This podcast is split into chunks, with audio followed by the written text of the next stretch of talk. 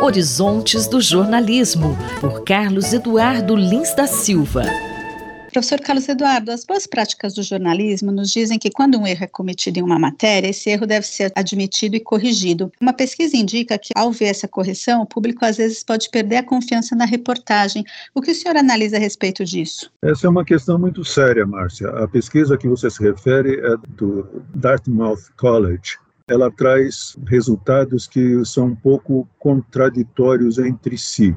Por um lado, o público parece que, quando lê uma correção, como você mencionou, ele perde um pouco a confiança no veículo que cometeu o erro e fez a correção. Por outro lado, a mesma pesquisa demonstra que quando as pessoas veem as correções, elas passam a entender melhor o assunto de que tratava a matéria que continha algum erro. E há também alguma evidência de que no médio e no longo prazo o público tende a confiar mais no veículo que faz as correções. Mas de todo jeito, a sugestão ainda é realizar a correção, né? Assim, é, tudo bem, você vai levar um golpe pelo erro, mas é melhor admitir o erro você mesmo do que deixar o erro ser admitido por outro veículo, não? Exatamente, por dois ou três motivos, pelo menos. O primeiro é que, num ambiente de comunicação como o que nós temos hoje, em que praticamente todas as pessoas são também fontes, são também veículos de informação, muito difícil que um erro passe despercebido.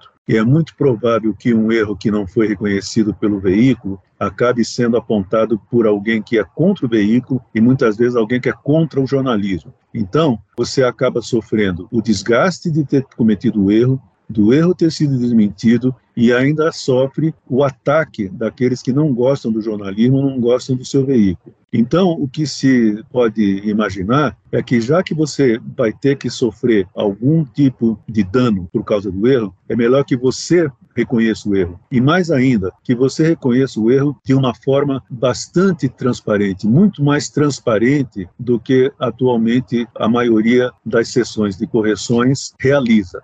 É, Márcia, se você pensar um pouco como era o jornalismo no Brasil, pelo menos, há 40, 50 anos, nunca havia erros a serem corrigidos. Os jornais nunca admitiam que erravam. Houve um caso célebre durante o regime militar em que houve um acidente no Palácio, se não me engano, da Justiça, em que a porca de um cortador de grama se desprendeu do cortador de grama e atingiu o vidro do gabinete do ministro da Justiça que estava lá. Um jornal publicou que o ministro tinha sofrido um atentado e que aquilo no vidro, aquele vidro rachado, havia sido produzido por uma bala. Isso não era verdade e o jornal nunca admitiu o erro embora outros jornais tenham apontado o erro, que foi um erro bastante primário e bastante grave. Então, há 40, 50 anos não havia sessões de correção nos jornais brasileiros. O primeiro jornal que passou a fazer correções com mais destaque foi a Folha de São Paulo, mas não era comum.